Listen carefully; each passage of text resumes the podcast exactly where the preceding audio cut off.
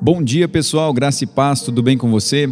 Espero que você esteja bem aí de onde você estiver me ouvindo hoje no nosso devocional.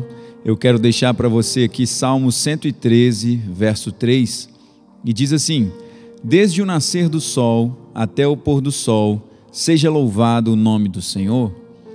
Meu irmão, minha irmã, eu quero dizer para você que quando você souber quem você é realmente em Cristo, a sua vida ela vai ser cheia de louvor e os seus momentos de oração eles serão momentos de louvor e entusiasmo na presença de Deus. Eu quero te convidar a pensar comigo por um momento. Sabe o que que você poderia precisar que o Senhor ainda não tinha concedido a você? E eu respondo a você absolutamente nada. Você não precisa de mais nada. A Bíblia diz: "Porque Deus provou o seu amor, dando-nos o seu maior tesouro, a dádiva do seu filho." E visto que Deus o ofereceu gratuitamente como sacrifício por todos nós, ele certamente não negará de nós nada mais que ele tenha para dar. Isso está em Romanos no capítulo 8, no verso 32. Sabe, irmão, Deus ele não está retendo nada de você.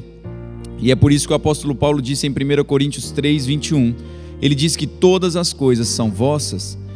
E então em 2 Pedro no capítulo 1, no verso 3, ele diz: Conforme o seu divino poder, nos deu todas as coisas que dizem respeito à vida e à piedade, visto que isso é verdade, mas que, portanto, do que louvá-lo por toda a vida? Sabe, irmão, até mesmo a sua oração e intercessão devem ser com um coração cheio de gratidão e louvor, porque você sabe que você está ao lado dele para fazer com que a sua vontade seja estabelecida.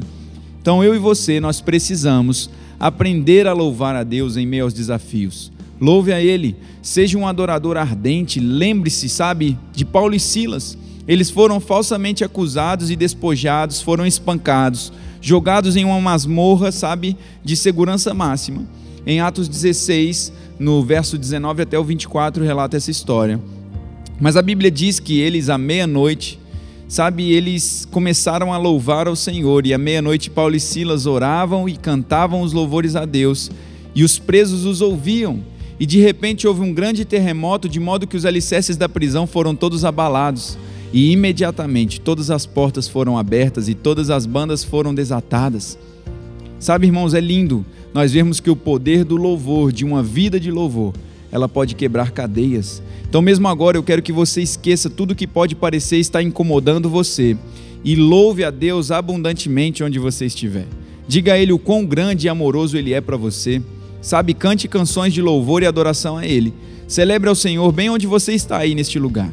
E eu creio, sabe, que você vai ter alegria eterna no seu coração, pois Ele é gracioso e bondoso, Ele é justo, Ele é fiel, Ele é santo e sempre verdadeiro. Então deixe o seu coração estar cheio de louvor a Deus nesse dia de hoje. Não apenas agora, nesse momento, mas sempre, em nome de Jesus. E eu queria orar juntamente com você. Pai, nós te agradecemos Obrigado, Senhor, por tudo que o Senhor fez em nossas vidas. Nós te agradecemos pelo seu amor, por sua misericórdia e sua graça. E os nossos pedidos, Pai, que o Senhor sempre nos ouve. Obrigado, Senhor, por todas as vitórias que o Senhor nos concede. Você é o nosso provedor, Pai. Você é o fornecedor de todas as coisas boas e você é o maior do que todos. E o Senhor habita dentro de nós. E agora, Pai, a sua glória é revelada em nós e ao nosso redor. Nós somos eternamente gratos, Deus, por tua presença em nossas vidas. Em nome de Jesus. Amém. Que você possa ter um dia abençoado na prática da palavra, frutificando em todas as áreas da sua vida. Nos vemos em breve. Tchau, tchau.